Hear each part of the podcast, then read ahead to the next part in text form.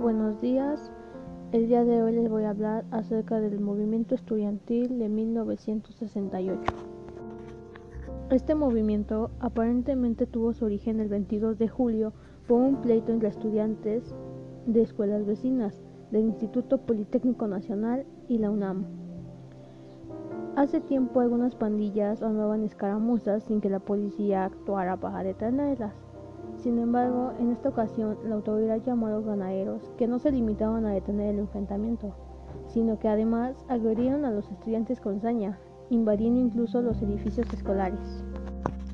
Este movimiento nació en respuesta a la brutal agresión que había recibido un grupo de estudiantes por parte del cuerpo de ganaderos.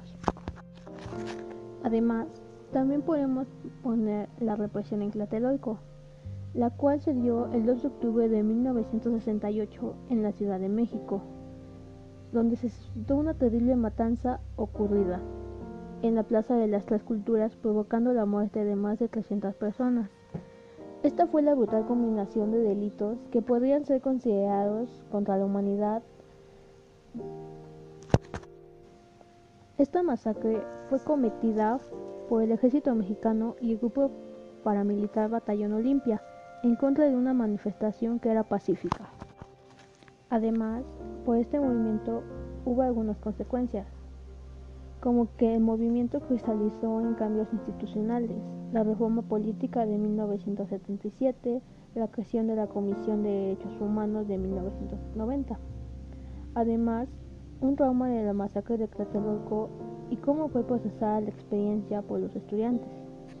Por último, las balas del ejército y la policía no solo dañaron los cuerpos de los asistentes al mitin del 2 de octubre, sino que también destruyeron las ideas, las actitudes y las expectativas de toda una generación de estudiantes. Así que la importancia del movimiento estudiantil fue que impulsó nuevos referentes políticos y movimientos sociales, la emergencia de la diversidad sexual y el nuevo feminismo, la expansión de la educación superior y el crecimiento del pensamiento crítico y las ciencias sociales. Asimismo, se impulsó una reforma política que abrió la participación electoral.